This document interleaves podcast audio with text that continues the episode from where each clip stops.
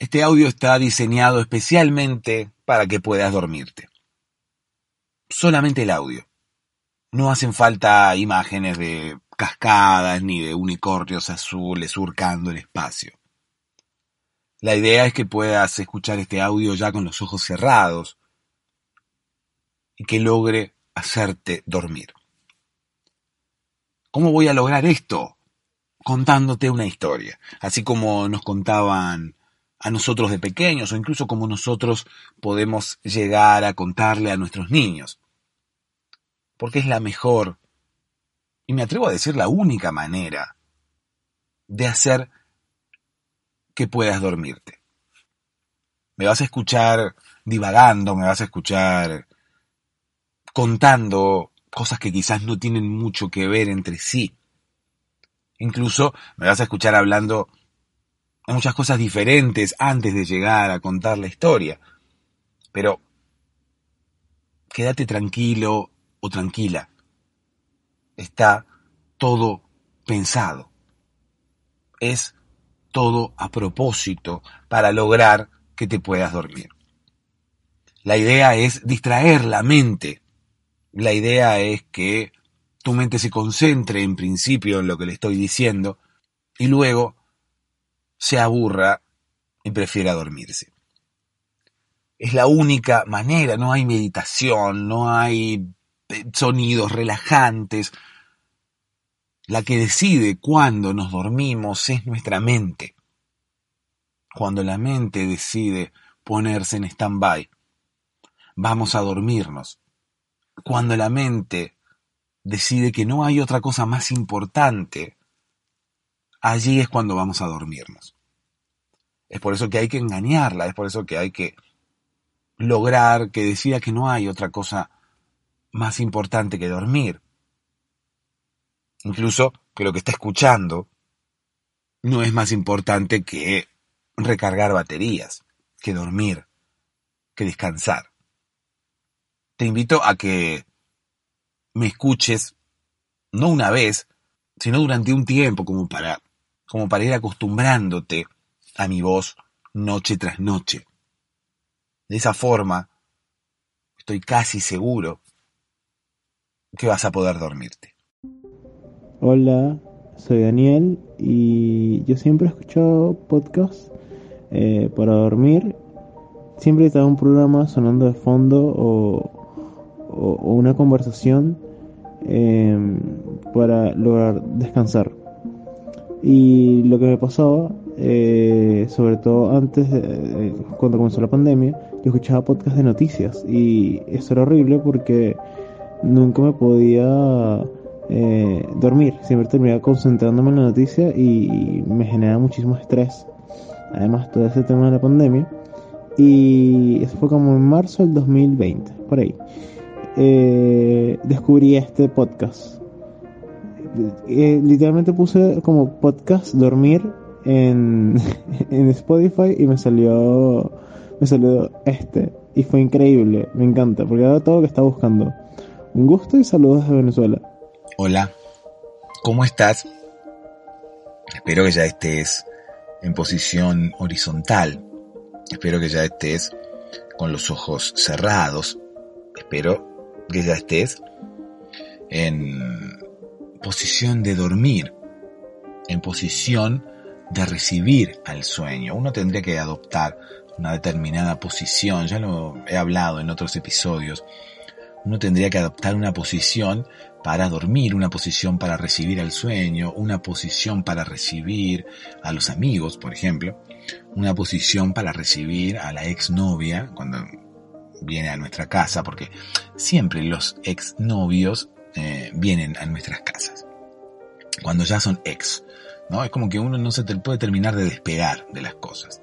Entonces uno tendría que adoptar una determinada posición para recibir al exnovio. ¿no? Por ejemplo, eh, cuando el exnovio toca timbre, uno abrirle la puerta e inmediatamente tomar una posición, eh, tipo, qué sé yo, puede ser la grulla, la de Karate Kid, o incluso puede ser, eh, no sé, el gato enojado, el de, el de yoga, ¿no? Entonces, eh, qué sé yo, dependiendo de cómo uno haya terminado con su expareja, ¿no? Si uno ha terminado, eh, no sé, condiciones un poco, eh, no sé, en malas, en, en, malos términos, si uno ha terminado en malos términos con su con su pareja, uno puede recibir a su pareja con la grulla, ¿no? Haciendo la grulla, entonces abre la puerta un poquito y deja que, o sea, destraba la puerta, como quien dice, y espera a que su expareja abra la puerta del todo y lo encuentre a uno así con los brazos para arriba y con la, con una de las piernas arriba a punto de hacer la grulla, o haciendo la grulla ya.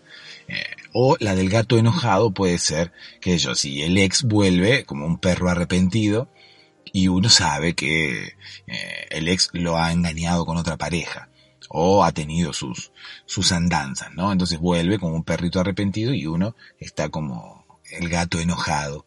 ¿Por qué? Porque, claro, uno se entera de las cosas que hacen sus ex, más allá de que sus ex lo sepan. ¿Por qué? Porque hoy existen, bueno, redes sociales, pero no solamente por las redes sociales uno se entera lo que hacen sus ex, sino que siempre hay amigos en común, siempre hay alguien eh, que, que, los ve, ¿no? Puede ocurrir que ellos, uno tiene una pareja, ¿no? Y termina con esa pareja, eh, luego algún amigo nuestro, alguna amiga nuestra, puede ser que, no sé, algún día salga o alguna noche salga y después nos venga con el chisme, ¿no? No sabes a quién vi, tu ex y estaba con, con otro tipo, qué sé yo, no sé, lo que fuera. Entonces, bueno, antes de las redes, antes de las redes sociales existían los, los chusmeríos y existían los chismes y existían cualquier palabra con ch que pueda servir como para expresar eh, ¿no? Como para expresar cosas que uno cuenta acerca de un tercero y que no necesariamente ese tercero ha autorizado que contemos. Básicamente ese es el, el significado de la palabra chisme o de la palabra chusmerío. Acá se usa mucho la palabra chusmerío. No sé exactamente si tiene alguna relación con la palabra chisme o si tiene alguna relación con la palabra chusma. Calculo que con la palabra chusma sí. Eh, Kiko era una de las personas que más relación tenía con la palabra chusma.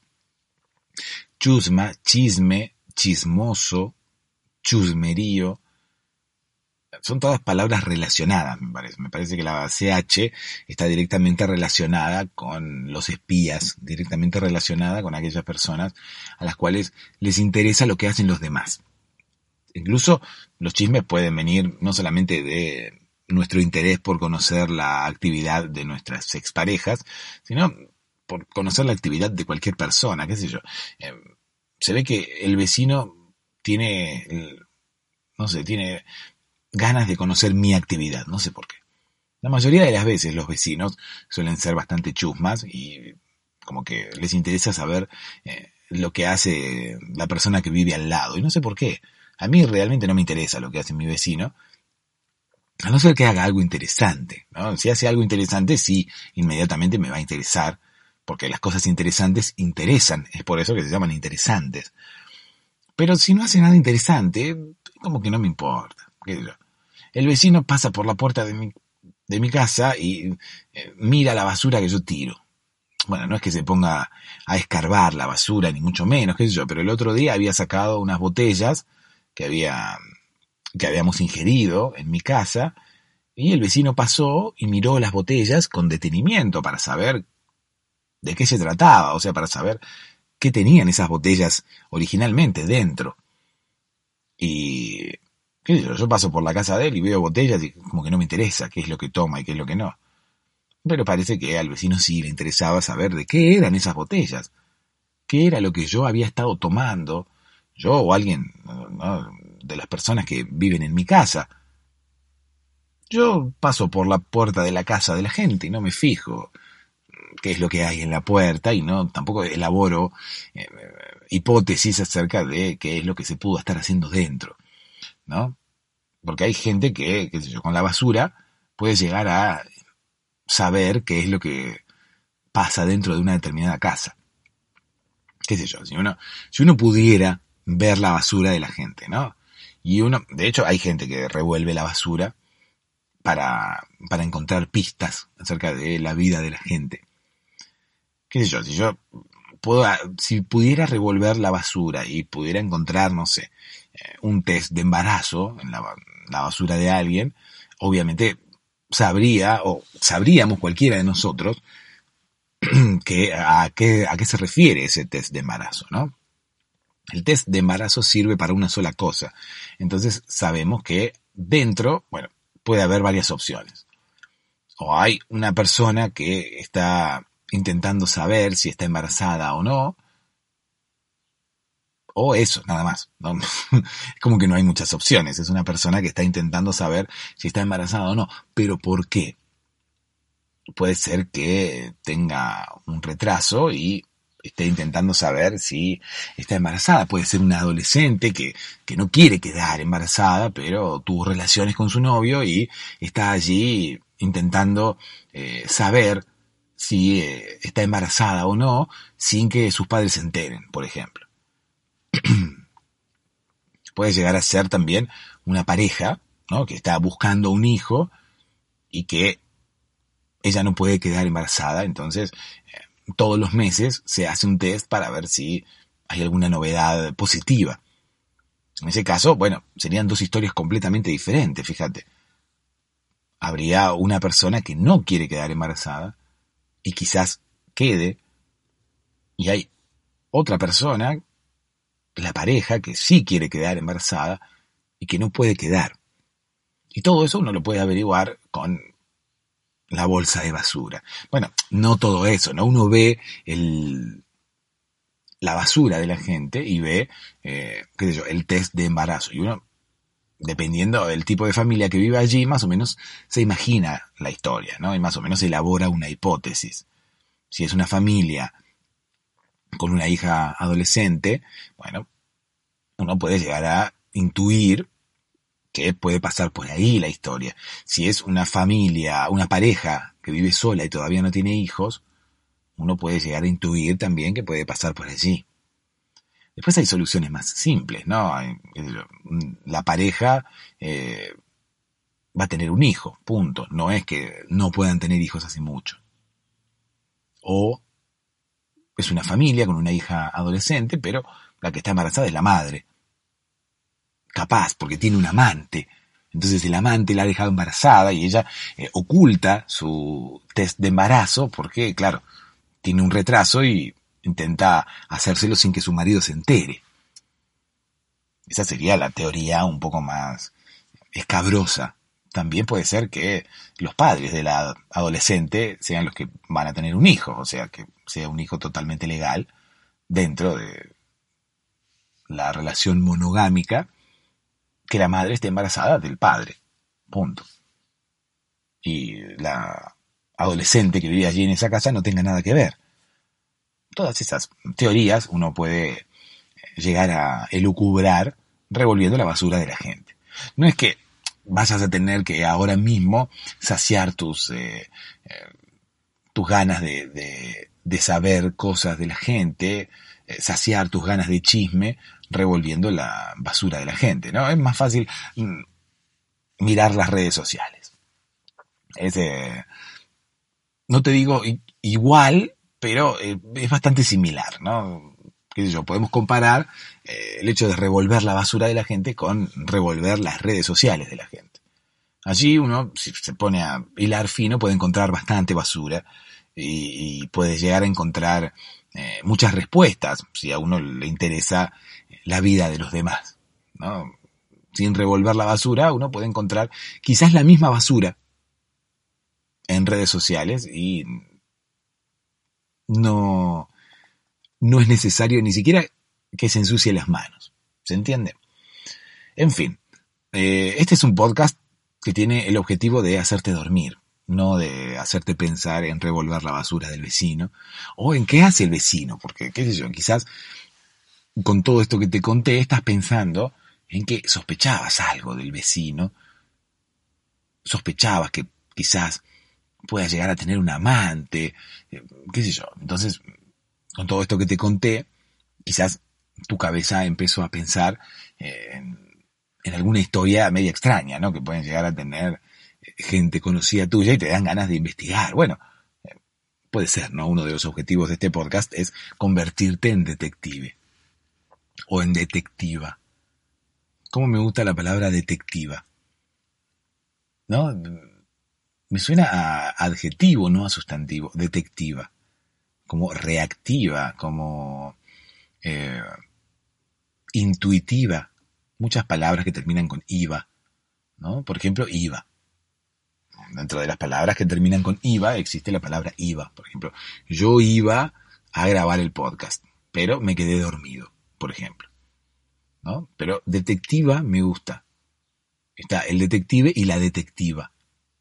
Aquellas personas que exceden ¿no? su dosis de feminismo y quieren incluso ponerle un género, eh, incluso quieren eh, buscarle el femenino a una palabra que ya es neutra, como quien dice. O sea, no hay detectivos y detectivas, hay detectives, o sea, es una palabra neutra, es una palabra que engloba tanto al masculino que termina con O y al femenino que termina con A. En este caso no hay masculino que termine con O ni femenina que termine con A. Es por eso que el sustantivo es con E, para englobar a los dos. A veces, bueno, hay sustantivos que terminan en O, son masculinos y terminan englobando a tanto los femeninos como los masculinos. Por ejemplo, qué sé yo, los niños. Entonces, bueno, hay una corriente feminista que dice, bueno, los niños y las niñas. Porque el, el masculino tiene que ser el que englobe a los dos sexos, porque cuando se hable de el sexo masculino y del sexo femenino, se tiene que decir los niños con O en masculino. ¿Por qué? ¿Por qué no puede ser las niñas? Habitualmente, cuando se quiere hablar de niñas, solamente del sexo femenino, se dice niñas. Cuando se quiere hablar del sexo masculino, se dice niños. Y cuando se quiere hablar de los dos sexos mezclados, se dice niños también. Y ese es la, la, el tema de debate, ¿no? Es lo que genera que, bueno, también se tenga que decir niñas, que no sea el adjetivo masculino el que englobe a los, a los dos sexos. Pero en el caso del detective, ya, o sea, no es masculino ni femenino. Es algo neutro, termina con E, por lo tanto no habría que buscarle eh, ni el femenino ni el masculino.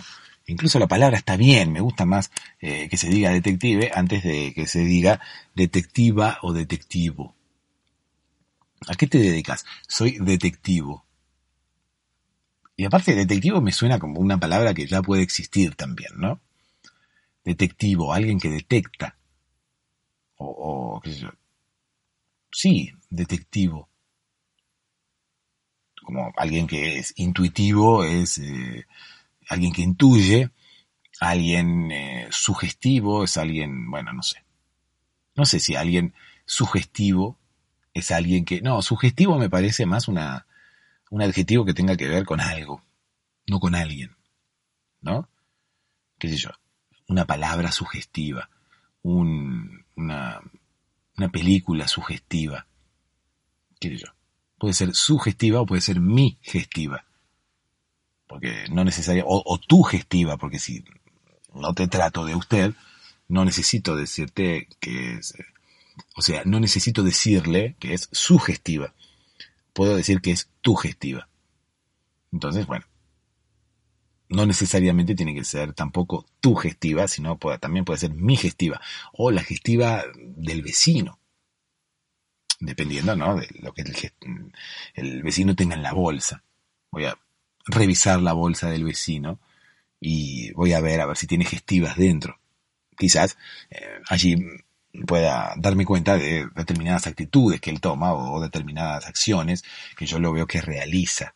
Eh, sinceramente no tengo vida yo, entonces por eso que me ocupo de la vida del vecino. Eh, porque hay gente a la cual le, le pasa eso, ¿viste? Como que se ocupa de la vida de los demás porque no tiene vida propia. Yo realmente no tengo tiempo para, ocuparme de la vida de los demás, ni siquiera para revolver las bolsas de los demás, ni siquiera para revolver las redes sociales de los demás. Pasa que, viste que cada uno tiene sus, sus tiempos, sus cosas para hacer, y hay gente que directamente no tiene cosas para hacer. Es por eso que, bueno, termina revolviendo la basura del vecino o recibiendo a, a sus exparejas con la posición de gato enojado. ¿no? Ya el hecho de recibir a una expareja ya implica mm, algún tipo de ganas de ver a esa persona, por X causa. Puede ser para vengarse, puede ser para eh, decirle algo que ha quedado pendiente, algo que no se han dicho, o puede ser para intentar volver, ¿por qué no? O puede ser también para tener sexo con alguien conocido. ¿No? ¿Qué sé yo? Hay exparejas que siguen teniendo relaciones sexuales solamente porque ya se conocen. Entonces, bueno, tienen deseos sexuales con la otra pareja, qué sé yo. Es como que es raro que una pareja termine rompiendo porque dejan de gustarse, dejan de atraerse físicamente. La mayoría de las veces el, el rompimiento el final de la pareja termina siendo por una cuestión afectiva, termina siendo por una cuestión de convivencia, termina siendo por eh, desacuerdos en lo que tiene que ver con determinadas eh, decisiones, qué sé yo, tiene que ver con algo más que nada social. ¿no? Tiene que ver con la relación en sí misma y no porque dejen de gustarse, dejen de atraerse físicamente. Muchas veces las parejas siguen gustándose físicamente, o hay personas que dicen, bueno, este me gusta, pero no puedo estar en pareja con él porque no lo soporto. Pero me sigue gustando. Como que te sigue atrayendo físicamente. Entonces, bueno, hay parejas que se siguen atrayendo físicamente, entonces, bueno, dejan de estar juntas, pero al tiempo, no sé, se vuelven a ver o casualmente empiezan a contactarse, ¿sí? ya sea telefónicamente o como fuera, y bueno, terminan eh, teniendo relaciones sexuales, pero ¿por qué? Porque, reitero, no, no se han dejado de gustar nunca físicamente. el final de las relaciones no viene por ahí. Entonces, como siguen atrayéndose físicamente, sin que ninguno de los dos eh, se confunda y sin que ninguno de los dos piense en que la pareja va a continuar mediante un acuerdo entre los dos, siguen teniendo relaciones sexuales de forma esporádica, como si fueran, eh, qué sé yo, ni siquiera novios, como si fueran personas que se gustan y quieren tener sexo entre ellas. Pero ¿por qué tienen sexo entre ellas si son expareja? O sea, no habían terminado ya su pareja. Sí, bueno, pero muchas veces ocurre que cuando uno tiene deseos sexuales, eh, prefiere quizás tener sexo con alguien conocido a que andar conociendo a alguien nuevo por Tinder. ¿Qué sé yo? Es como raro, incluso eh, socialmente poco aceptado, más que nada para las mujeres, el hecho de conocer a alguien y, y acostarse con esa persona en la primera cita. Incluso también, qué sé yo, puede haber personas que tengan desconfianza acerca de eh, acostarse con alguien cuando apenas lo conocen. Sin embargo, con una expareja eso no ocurre. Una, una expareja uno ya lo conoce, tiene una confianza, eh, qué sé yo, es, como una mayor tranquilidad. Entonces, bueno, las exparejas eh, suelen, suelen tener esos contactos. Bueno, en fin, no sé cómo terminé hablando de esto. Este es un podcast que sirve para hacerte dormir. Daniel nos ha hablado hoy desde Venezuela y nos ha contado su experiencia. Le mando un abrazo muy grande a Daniel, que es una de las personas que se duerme con este podcast. Y él se duerme en Venezuela. ¿Dónde se va a dormir si vive en Venezuela? No, creo que venga a dormir acá y después se levante y se vaya a trabajar a Venezuela. Es como que bastante medio imposible, ¿no?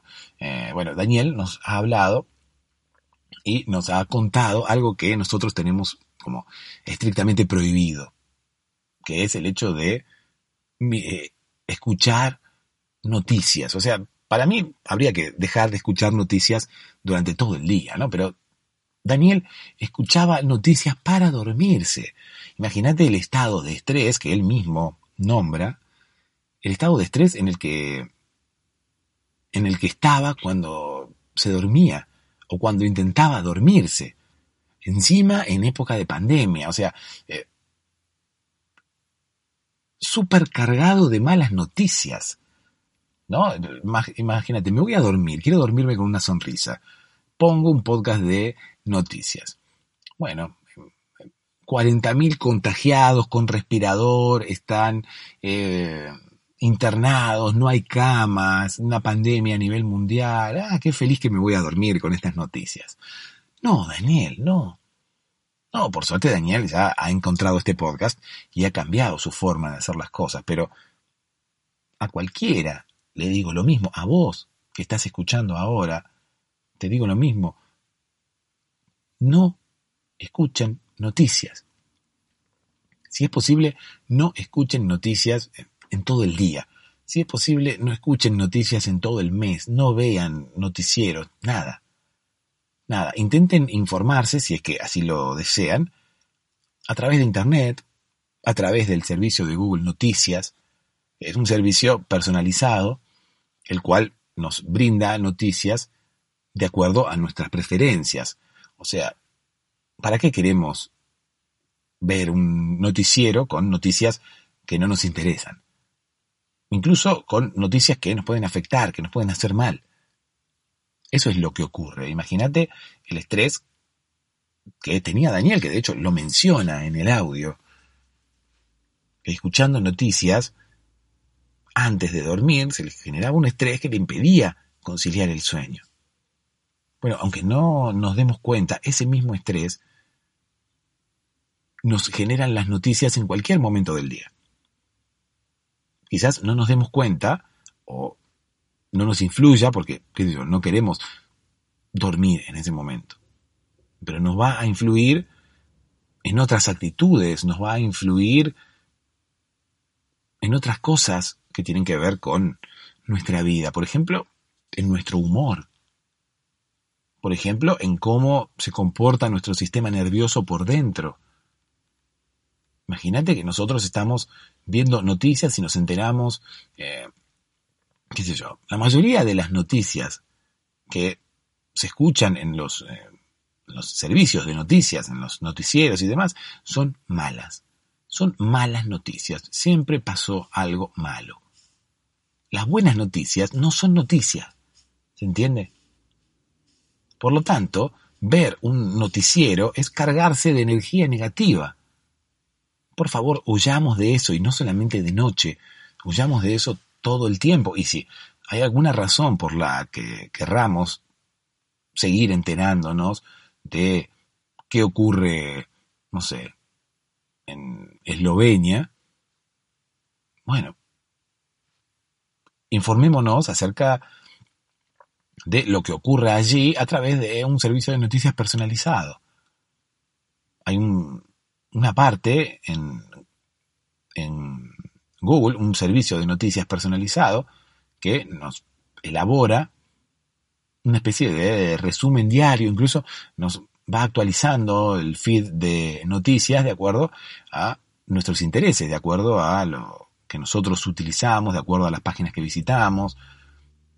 Termina como elaborando más o menos una especie de avatar acerca de nuestros gustos y demás y nos brinda noticias que nos pueden llegar a interesar. Incluso esas noticias también las podemos eh, personalizar, las podemos filtrar, le podemos decir, no, esta noticia, mira, esta noticia no me interesa, esta noticia tampoco, esta sí. Entonces, qué sé yo, si aparece una noticia musical y le decimos que sí, que nos gusta, la próxima vez intentará darnos más noticias musicales o enfocarse más por ese lado, ya que entenderá que eso es lo que, lo que más nos gusta. Pero por favor, dejemos de informarnos con los servicios de noticias, con los canales de noticias. Hay personas que son más propicias a que las malas noticias les afecten. Hay personas que pueden ver los canales de noticias y las cosas malas que ocurren eh, les pasan por el costado. Es como que no les influyen en lo más mínimo, les resbalan y no les pasa absolutamente nada. Pero hay otras personas que sí, que absorben, cual esponja, cualquier cosa que vean o que, o que escuchen. Y recuerden lo que yo les decía un par de capítulos antes. La ansiedad es producto de lo que consumimos con nuestra mente. Y las noticias es algo que estamos consumiendo con la mente. Es algo que consumimos y que queda allí. Todas esas malas noticias quedan guardadas aquí dentro de la cabeza. Son las que en el futuro van a determinar el tipo de pensamientos que vayamos a tener. De la misma manera que si ahora fumamos, sabemos que estamos haciéndole un mal a nuestros pulmones y eso se va a notar en el futuro. Bueno, las noticias que estemos leyendo ahora o que estemos viendo o que estemos consumiendo nos van a afectar en el futuro. Y seguramente la ansiedad que tenemos ahora es producto de lo que hemos vivido en el pasado. ¿Se entiende? Entonces empecemos a tomar las riendas de nuestra vida y empecemos a cambiar las cosas que hacemos y cómo las hacemos. Mando un abrazo muy grande a Daniel y me alegro muchísimo que haya cambiado su forma de hacer las cosas. En principio por dejar de escuchar noticias y más aún antes de dormir. Y después por, por haber elegido este podcast, ¿no? Eso también, por eso también lo felicitamos. Primero por haber dejado de escuchar noticias antes de dormir y además por elegir este podcast, porque bueno, pudo haber elegido cualquier otro podcast y sin embargo eligió este. Yo no me hubiera enterado igualmente si hubiera elegido otro podcast. Porque, claro, ¿cómo me voy a enterar? No me lo hubiera contado. De hecho, no me hubiera conocido y yo no lo hubiera conocido a él. Así que, Daniel, mm, mando un abrazo muy grande, como le mando siempre a todos los oyentes que nos dejan audios. Saben que mi número telefónico está allí en la descripción de este episodio, como para que todos aquellos que quieran comunicarse conmigo, así como lo ha hecho Daniel, puedan hacerlo y contarme qué es lo que les ocurre. Y además, bueno, escucharemos el audio aquí en el podcast y todos los demás que estén escuchando este episodio se enterarán que no están solos. Pueden compartir sus experiencias para que los demás sepamos que somos muchos en la misma situación.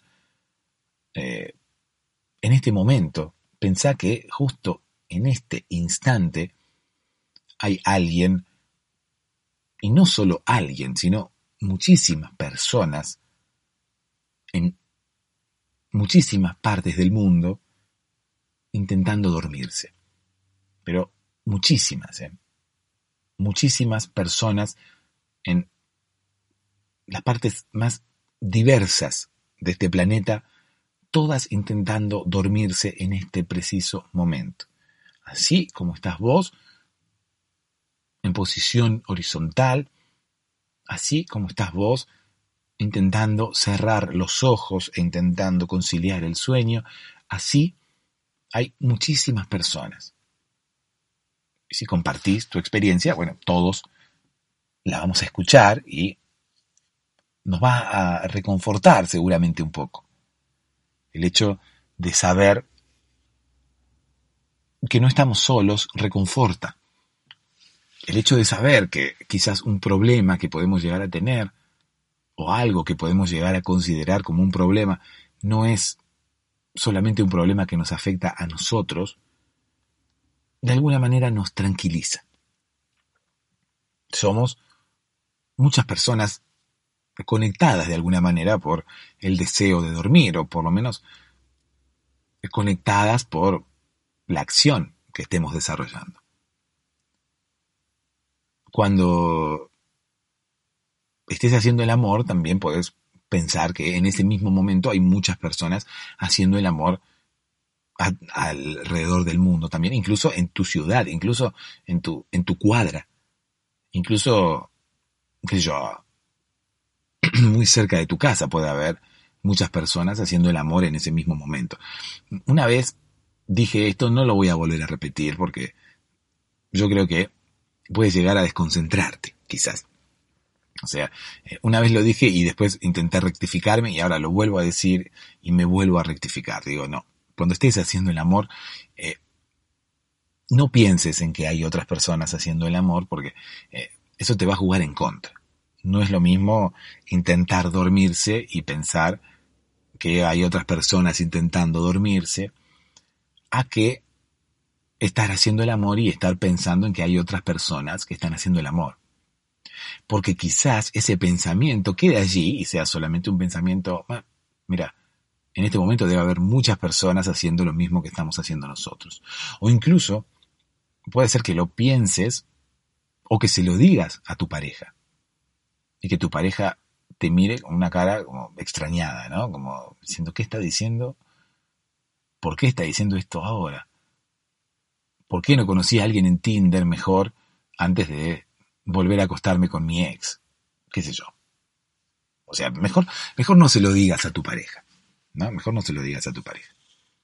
Pensalo si querés, o no lo pienses, porque ese pensamiento puede llegar a quedar ahí, o podés empezar a imaginarte cosas, por ejemplo, no sé, dónde están haciendo el amor, si son los vecinos de enfrente, si son los de la otra cuadra, si son quizás eh, eh, los papás de Emma, pueden ser los papás de Emma que ahora mismo están haciendo el amor en el mismo momento en el que estás haciendo el amor vos. ¿Por qué? Porque como los hijos están en el colegio, bueno, eh, puede llegar a ser que nosotros ahora estemos haciendo el amor y los papás de Emma también. Y bueno, ya en ese momento la imaginación estará volando, incluso estarás pensando, bueno, ¿y dónde estarán haciendo el amor? ¿Y qué estarán haciendo? Y no, ya en ese momento es una desconcentración terrible y seguramente eh, tu pareja se ofuscará contigo y seguramente eh, se enojará y quizás huya. Entonces, bueno, uno no quiere que su pareja huya. Entonces, bueno, dejemos de pensar en los papás de Emma haciendo el amor cuando estemos nosotros haciendo el amor. Porque corremos riesgos. ¿sí? Yo creo que eh, será más perjudicial que beneficioso. Así que, bueno, dejemos a los papás de Emma aparte y concentrémonos ahora mismo en dormir. Acordate que patreon.com barro, barro, patreon.com barro, patreon.com barra podcast para dormirse es nuestra dirección. Allí podés colaborar para que este podcast continúe online. ¿Sí? Podés eh, aportar mm, un montón de, de dinero que podés eh, llegar a tener escondido en algún lugar de tu casa. Bueno, en vez de tener eh, dinero escondido en tu casa, con los riesgos que eso conlleva, bueno, puedes aportarlo para que este podcast continúe online y pueda seguir haciendo dormir a la gente. Porque al fin y al cabo, eso es lo que hacemos, ¿no? Dormir a la gente y cuanto más eh, aportes tengamos, más gente dormirá. Es así. Por, cada mecena que tengamos, eh, más gente va a terminar durmiéndose.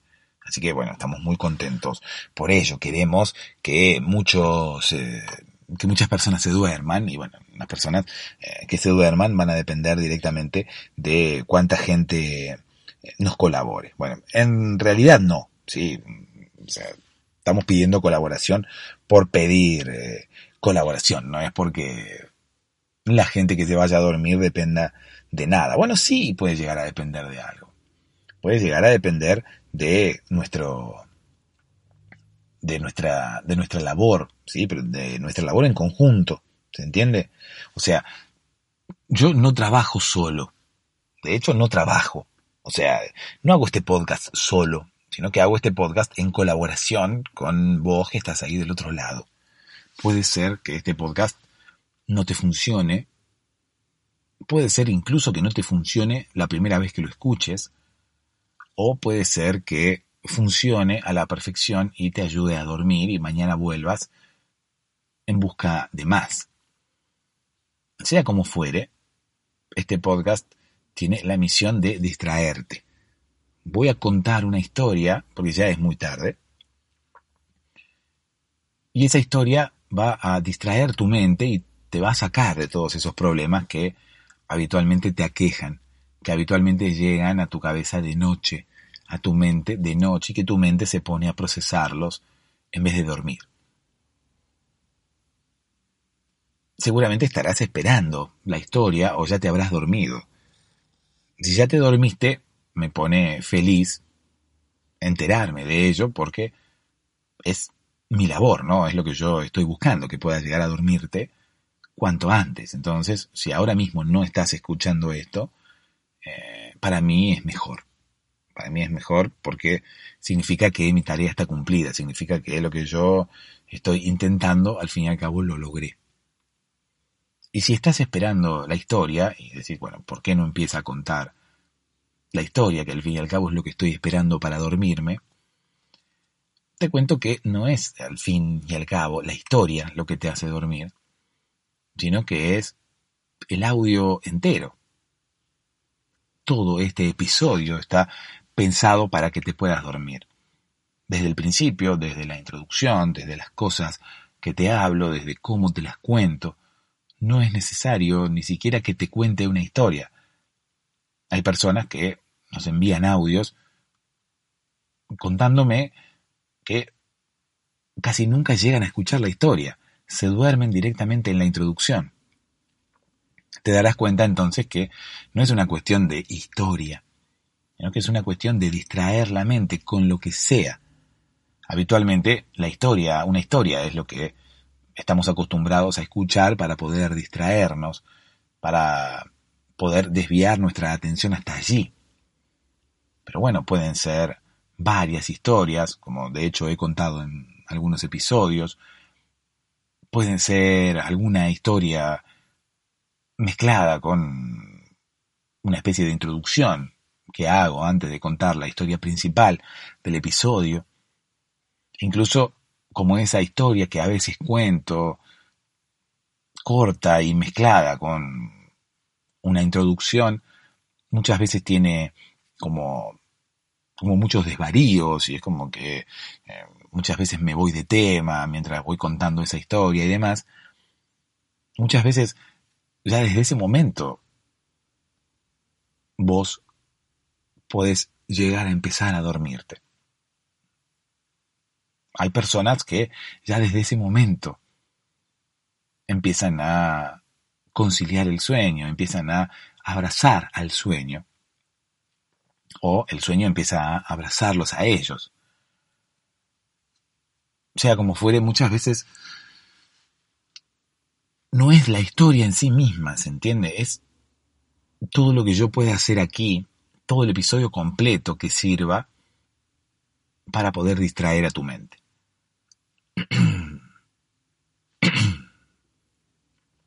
Pero igualmente, si estamos aquí para contar una historia, me parece que ya es momento de pedirte que me dejes contarte una historia. Esta es la historia del hombre que cruzaba las puertas y no las cerraba. ¿Por qué? había un hombre que cruzaba eh, las puertas y no las cerraba. Bueno, porque sí, qué sé yo. O sea, uno cuando escucha el cuento de Caperucita no anda interrumpiendo el cuento y le dice a quien lo esté contando, ¿y por qué Caperucita tenía una capa roja? Una caperuza. Yo me enteré hace poco que Caperucita era porque era un apodo, ¿no? No se llama Caperucita, Caperucita. Eh, es un apodo. ¿Por qué? Porque usa esa manta roja arriba de la cabeza eh, que le cubre también la espalda. Y esa, esa manta se llama caperuza. No sé por qué se llama caperuza. No es una palabra que nunca utilicé. De hecho, no creo que la vaya a utilizar tampoco. Además, es como que se ha estandarizado tanto el hecho de caperucita, caperucita, que es como que cualquier persona que utilizara esa palabra seguramente esa palabra será asociada al cuento de Caperucita. Entonces es como que eh, nadie usa esa palabra. De hecho, no sé cuánta gente usa una caperuza roja. Lo que sí sé es que nadie interrumpe el cuento de Caperucita pensando o preguntando, mejor dicho, porque uno cuando piensa no interrumpe, pero sí eh, uno interrumpe cuando habla. Entonces, alguien comienza a contar el cuento de Caperucita y otra persona lo interrumpe y le dice, Caperucita venía caminando por el bosque y uno interrumpe. ¿Y por qué venía Caperucita caminando por el bosque? ¿Y qué sé yo por qué venía caminando por el bosque? Porque así es el cuento, porque Caperucita andaba por ahí, porque vivía por ahí, porque la abuela vivía cerca. O sea, no me interrumpa porque no puedo contar el cuento. De hecho, no sabemos cómo se llama Caperucita. ¿Cómo puede llamarse Caperucita? Hagamos una especie de concurso hablando de, de Caperucita Roja y intentando poner, ponerle nombre. Porque, reitero, Caperucita es un apodo. ¿Por qué? Porque usaba siempre esa caperuza. ¿Qué sé yo? Como a, vos pueden decirte suéter. Porque usa siempre un suéter. Entonces, eh, te dicen suéter. Usa siempre un suéter azul, entonces te dicen eh, suéter azul. Y a Caperucita Roja le decían Caperucita Roja porque usaba siempre una caperucita roja. Pero ¿cómo se llama? ¿Cómo se llama Caperucita?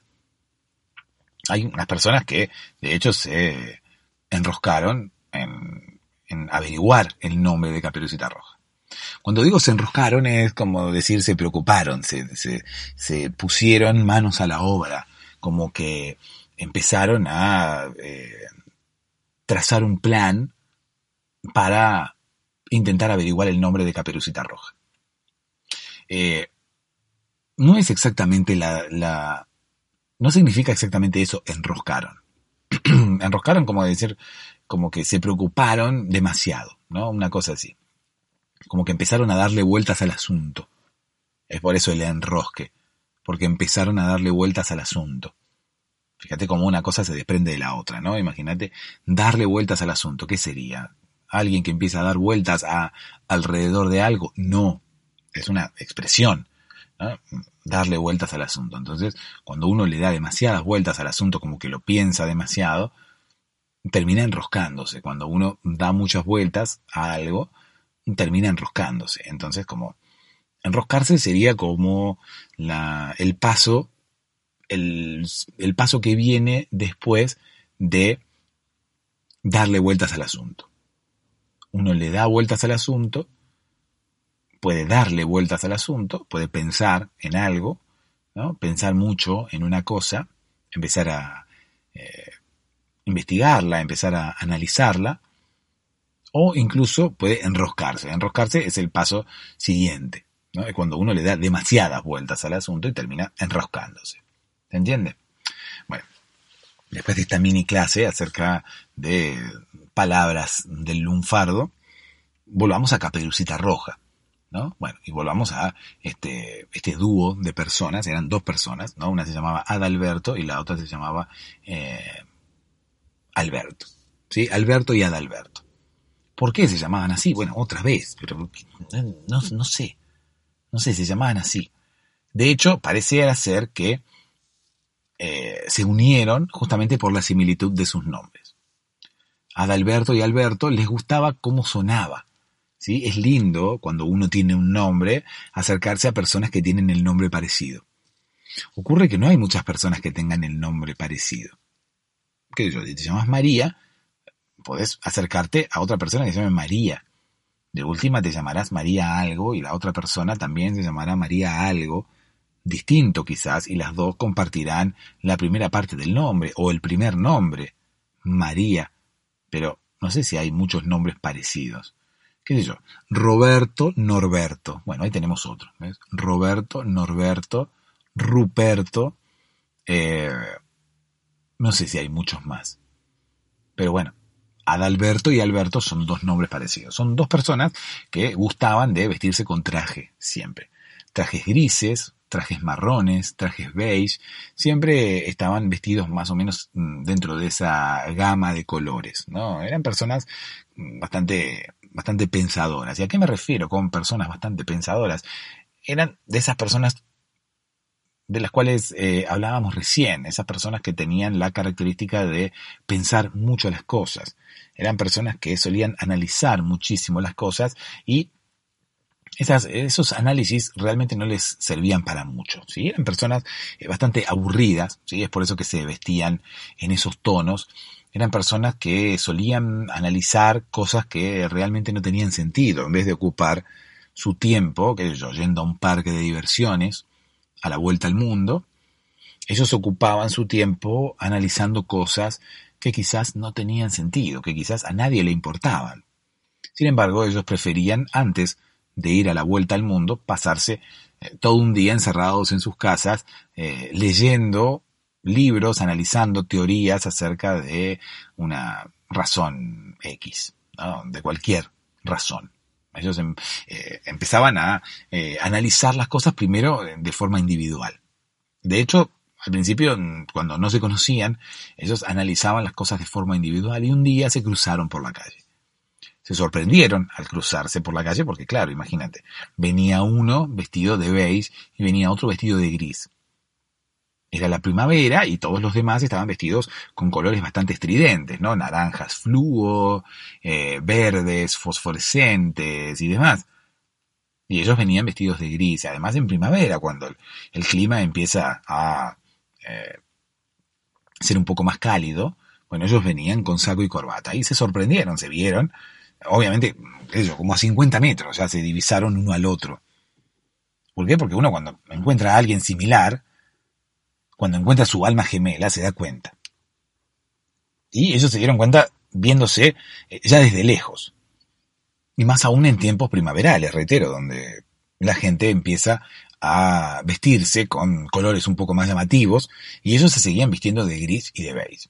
Entonces una persona vestida de gris en el medio de todo, de otras personas vestidas de naranja, de verde, de amarillo y demás, llama la atención. Y más aún para estas personas que, de hecho, eran eh, propensas a vestirse así, por lo tanto, al encontrar otra persona también vestida de la misma forma, a uno le llamará la, atención, ¿no? Si uno siempre se viste de gris y, y, ve otra persona vestida de gris en el medio de todos vestidos de colores fluo, bueno, le llamará la atención y encontrará allí un hermano.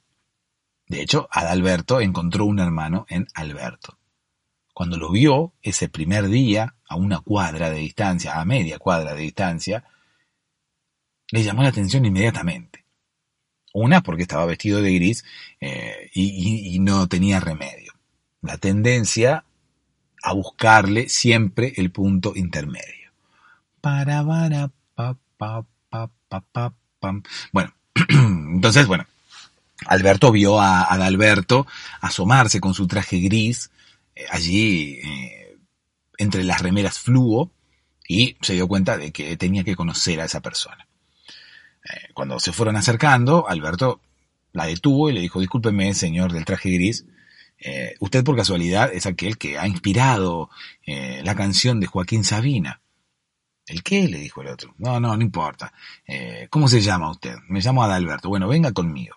¿Por qué? le dijo Adalberto.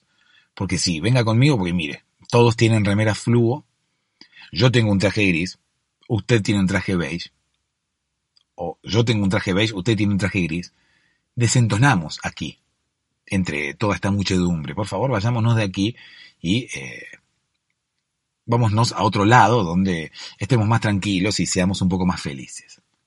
Bueno, Alberto miró a Adalberto y se entendieron ya desde el principio. No se entendieron mucho cuando le habló del, disco de Joaquín Sabina.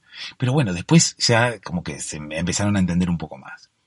Se sentaron a tomar un café, empezaron a hablar, primero se dijeron sus nombres, se sorprendieron acerca de la similitud de sus nombres, pensaron que la similitud entre sus nombres sería una, un guiño del destino, sería una señal y estaría indicando que ellos tenían que empezar a ser amigos y tenían que empezar a hacer cosas juntos.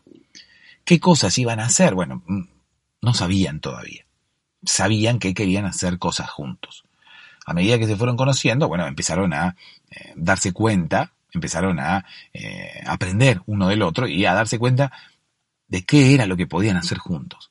Era justamente esta cosa de andar estudiando y andar generando hipótesis acerca de temáticas súper interesantes para ellos, pero poco interesantes para los demás.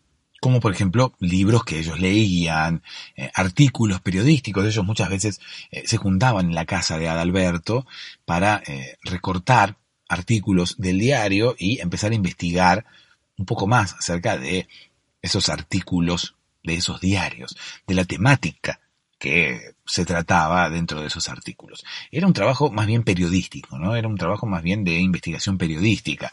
Ellos encontraban una noticia y empezaban a investigar un poco más acerca de esa noticia. Empezaron por las noticias y luego, eh, o sea, empezaron por las noticias, empezaron por los hechos reales, pero luego se metieron a el campo de la ficción empezaron a leer libros, empezaron a eh, consumir novelas, cuentos, relatos y demás, y empezaron como a meterse muy de lleno en cada una de las tramas de esos cuentos, de esos relatos, de, de esas novelas. Y así llegaron al cuento de Caperucita Roja, que de hecho no conocían. Ni Alberto ni Adalberto habían escuchado nunca hablar de Caperucita Roja, y es raro ¿no? que alguien no haya escuchado el cuento de Caperucita Roja. No sabemos cómo está el tema de los derechos de autor del cuento de Caperucita Roja. Pensamos que su autor estará seguramente nadando en dinero, ¿no? Teniendo en cuenta la cantidad de veces que se ha reproducido el cuento de Caperucita Roja, la cantidad de veces que se ha hablado del cuento de Caperucita Roja y demás. Puede ser que sea así, o puede ser que no sea así. Puede ser que el autor quizás se haya ido de este mundo sin ser eh, eh, para nada reconocido y que el cuento haya eh, pasado a tener notoriedad luego de que su autor pasara mejor vida.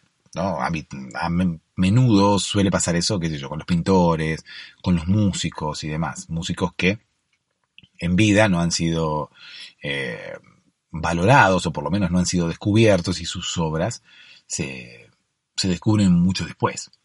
Bueno, no sé cómo es el tema del, del autor de Caperucita Roja, no sé quién escribió Caperucita Roja, ni tampoco me importa. Así que por favor, ya es bastante tarde, no me interrumpas más, así puedo terminar de contar la historia.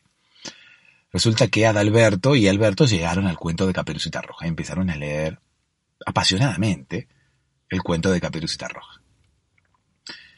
Empezaron a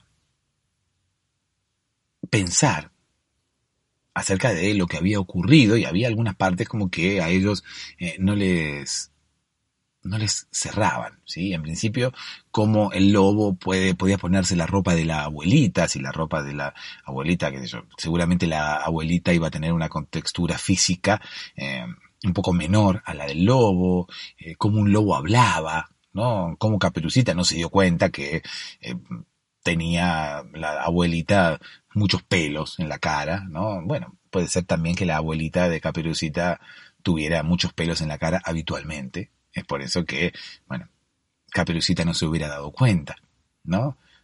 Es posible que la abuelita de Caperucita no se depilara asiduamente. Es por eso que, bueno, tuviera la cara llena de pelos. Entonces cuando Caperucita llega a la casa y ve al lobo metido en la cama de la abuelita, no se da cuenta de la diferencia, ¿no? No se da cuenta de la diferencia entre Caperucita y, perdón, entre el lobo y la abuelita. Pero bueno, eh, sea como fuere, eh, Adalberto y Alberto estaban eh, buscando, buscándole la vuelta, como quien dice. ¿sí? Estaban eh, analizando el cuento y elaborando una lista con todos los puntos débiles, ¿sí? todas las, las partes donde el cuento se volvía inverosímil, sin tener en cuenta que era un cuento para niños, ¿no? y que no necesariamente tenía que ser eh, muy verosímil que digamos. Ellos, sin embargo, opinaban que es, incluso los cuentos infantiles también tenían o debían ser verosímiles. ¿Por qué? Porque una cosa es ser creíble y otra cosa es ser verosímil. ¿no? Entonces, bueno, ellos interpretaban que el cuento de Caperucita no solamente no era creíble, sino que tampoco era verosímil por cómo estaba contado. Y así es como llegaron al nombre de Caperucita. Y empezaron a preguntarse por qué Caperucita Roja no tenía nombre, o cómo se llamaba Caperucita Roja.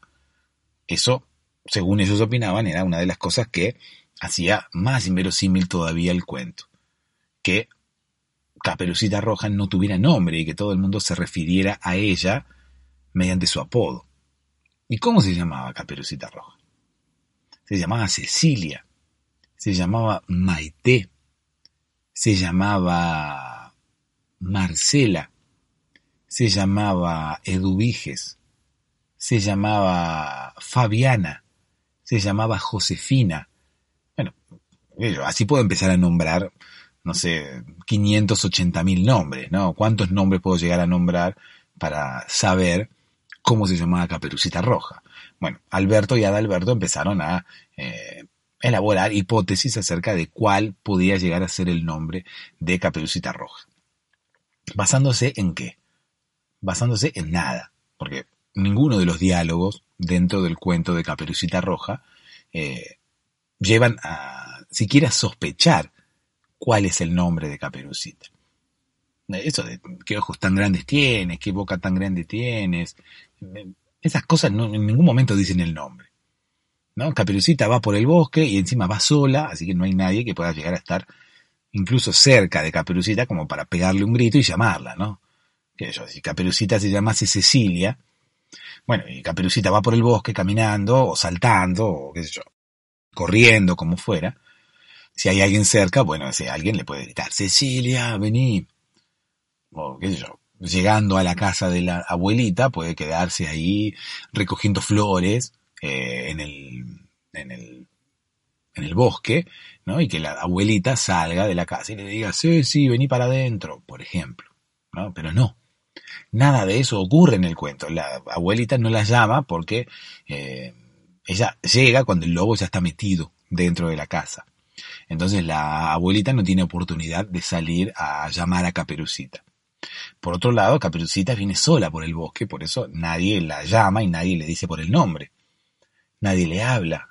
Entonces, bueno, no había forma de saber el nombre de Caperucita Roja. Es por eso que Alberto y Adalberto, en una iluminación detectivesca que les vino del cielo, empezaron a eh, atar cabos. Una vez que empezaron a atar cabos, luego de que terminaron de atar todos los cabos, siguieron eh, pensando en cuál sería el nombre de Caperucita Roja, ¿no? Porque claro, por más que uno ate cabos, esos cabos no le van a servir. Además, bueno, le van a robar tiempo, qué sé yo, Adalberto y Alberto tuvieron que irse de su casa para atar todos los cabos que habían quedado desatados. Una vez que terminaron de atar todos esos cabos, volvieron a su casa y volvieron a tomar los libros. Ellos habían comprado muchas versiones del cuento de Caperucita Roja, cuántas versiones habían encontrado. ¿Para qué? Para fijarse a ver si en alguna de esas versiones podían encontrar algún tipo de pista acerca de cómo se llamaba Caperucita Roja. Bueno, de hecho, no pudieron encontrar absolutamente ninguna pista. No había nadie con Caperucita ese día, no había ningún no, nadie sabía acerca de ninguna, ningún hecho que pudiera involucrarla, ni que pudiera involucrar a un tercero que se refiriera a ella por su nombre. En ese momento tampoco había cámaras en el bosque, igualmente también es raro que eh, haya cámaras en el bosque, ¿no? Como que eh, las cámaras están en la ciudad y no, y no en el bosque para ver a quién anda por allí. Entonces, bueno, todas los intentos que Adalberto y Alberto eh, hicieron para averiguar el nombre de Caperucita Roja, eh, bueno, fueron en vano. Al final no pudieron averiguar absolutamente nada.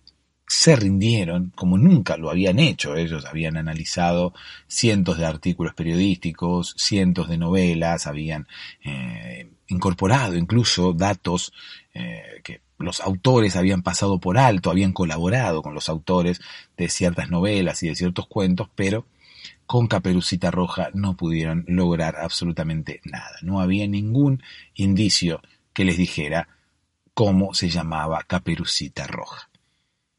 Obviamente, después de esto, se miraron ya derrotados, sabiéndose derrotados, por el cuento de Caperucita Roja, se miraron y los dos, sin mediar palabras, sabían cuál era la decisión correcta. La decisión correcta era separarse, separarse para siempre. Aquel día en el cual se habían divisado a 50 metros, se habían visto con sus trajes grises y beige, se habían divisado entre la multitud, entre la muchedumbre vestida con colores llamativos, ese día había quedado muy lejos, ese día había quedado en el pasado. Hoy, Adalberto y Alberto ya no tenían razón para seguir juntos. Habían fracasado, habían fallado en su misión acerca de analizar y elaborar e investigar En este caso en particular, sobre el cuento de Caperucita Roja. Habían tenido éxito en todas sus anteriores misiones. Habían fallado en esta última misión, la misión que desencadenó el final, la misión que logró que Adalberto y Alberto se separasen, la misión que obligó a Alberto y a Adalberto a separarse. Ellos sabían que este día llegaría, sabían que alguna vez fallarían en su misión, sabían que alguna vez no iban a poder lograr su cometido. Y ese día llegó. El día que fallaron, llegó. Fue a causa de Caperucita Roja. Podría haber sido a causa de cualquier de cualquier cuento. Podría haber sido a causa de cualquier artículo periodístico, podría haber sido a causa de cualquier novela que ellos hubieran analizado. Pero llegó con Caperucita Roja. Se miraron, se despidieron y se juraron que quizás alguna vez se volverían a ver como esas exparejas que se vuelven a ver para tener sexo, pero que eso no era seguro. O sea, se dijeron, bueno, quizás, pero bueno, veremos. No se lo aseguraron, no, no, no quedaron en, nada. Habitualmente las parejas cuando rompen no dicen, bueno, che, nos vemos la semana que viene, así tenemos sexo. No. Habitualmente las parejas cuando rompen, rompen.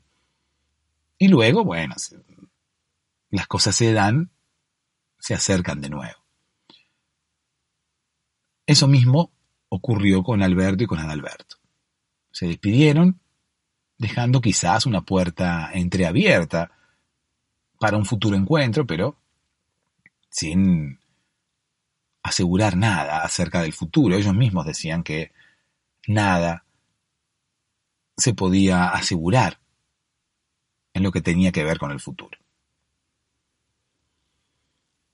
La moraleja de esta historia es sin ningún lugar a dudas, eh, no pierdas tiempo en analizar cosas que no tienen sentido.